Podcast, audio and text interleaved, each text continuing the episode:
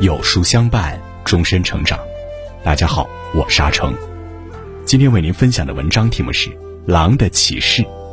如果你喜欢今天的分享，不妨在文末右下角点个再看。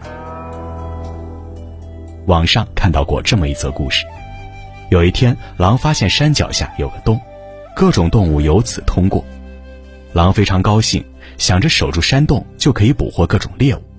于是他堵上洞的另一端，等着动物们来送死。第一天来了一只羊，狼追上前去，羊找到一个小偏洞逃窜了，狼气急败坏的堵上这个小洞。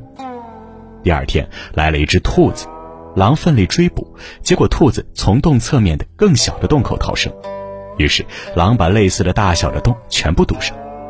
第三天来了一只松鼠，狼飞奔过去。松鼠从洞顶上的一个通道跑掉，狼气愤地堵塞了山洞里的所有窟窿。第四天来了一只老虎，狼吓坏了，拔腿就跑，由于没有出口，无法逃脱，最终被老虎吃掉了。达芬奇曾说：“勤劳一日，可得一夜安眠；勤劳一生，可得幸福长眠。”幸福安稳的生活要靠自己的勤劳付出去换得。而不是把未知的人生和充满不确定的未来寄托在别人的身上。一想着靠运气去拥有一个理想的生活，更不能以堵塞别人的生路为代价。诚如生活中的有些人，千方百计的堵别人的生路，最后却断了自己的生路。一，不要想着不劳而获，把生活交给运气。狼发现了山洞，想守株待兔。于是便不再和往日一样每天出去觅食，一心想着坐享其成。就这样把自己生活的主动权交给别人，也致使自己的未来充满了不确定性。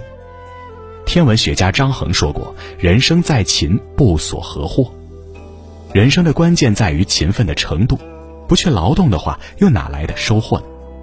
对待生活要积极主动，努力向上，不要对任何侥幸的事情抱有幻想。做人做事也应放弃惰性，靠自己的努力，而不是依赖运气加持，更不能把生活交给运气，试图不劳而获。有人传言在萨文河畔散步时发现了金子，此后便常有来自四面八方的淘金者来此，臆想凭借运气一夜暴富。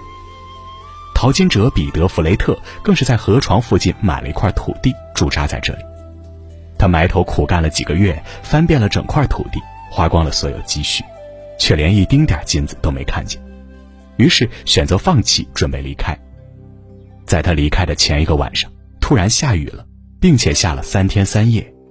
雨后，他发现松软的土地上长出一层绿茸茸的小草。彼得忽有所悟，这里没找到金子，但土地很肥沃，可以种花，拿到镇上去卖。于是他留下来，花了不少精力培育花苗，花季时拿到镇上去卖，受到了富人一致的称赞和喜爱。五年后，彼得终于实现了他的梦想，成了一个富翁。此时的彼得才真正懂得，只有勤劳才能采集到真正的金子，用劳动获得想要的东西，比幻想得到更重要，并且更有意义。守株待兔的农夫想不劳而获，最终却一无所获，等来的只有人们的耻笑。彼得想淘到金子，一劳永逸，却一无所得，变得身无分文。好在他及时改变心态，积极的面对生活，不再幻想着不劳而获，把未来交给运气，如此反而得到了命运的垂怜和馈赠，实现了自己的梦想。正如谚语所说：“勤劳的人会有各种幸运。”懒惰的人则只有一种不幸。无论什么时候，都要把命运牢牢把握在自己手里。人生幸福的必要条件，并非怠惰，而是勤劳；并非不劳而获，而是自力更生。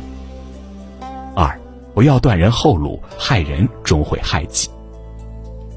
故事里的狼为了捕杀弱小的生灵，千方百计地堵塞他们的生路，哪晓得此举也断了自己的退路。有句话说得好：“以害人始，必将以害己终。”生活中，很多人想方设法的算计别人，结果却是作茧反自缚。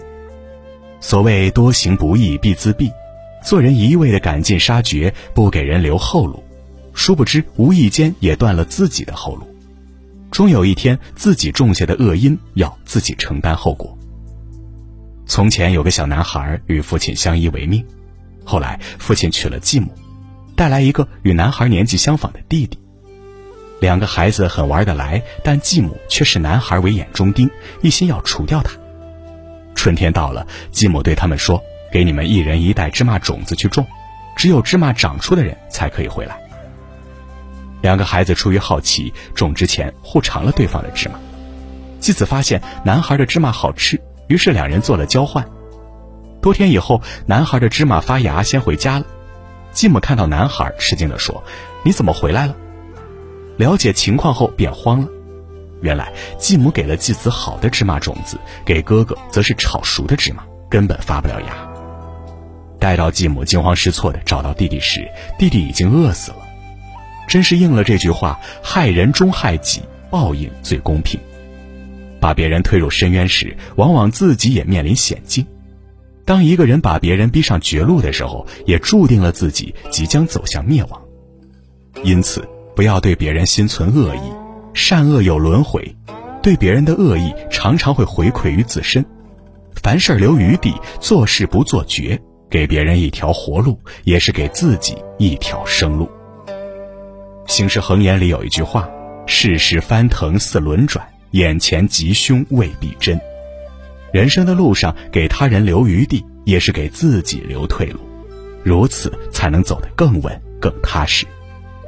为人处事的变通之道，是懂得凡事留有余地，给自己留条退路，成全别人的同时，也成就了自己。郑板桥曾经说过：“滴自己的汗，吃自己的饭。”做事要靠自己的努力，不能依赖运气；妄想做守株待兔式的人，不劳而获；也不能做事投机取巧，妄想踩在他人身体上过桥，断了别人的生路；而要积极勤奋，做人做事留有余地和退路，靠自己努力去获得幸福美满的生活。点个再看，人生下半场，愿你我做一个良善之人，心怀坦荡。前路坦途，万山无阻。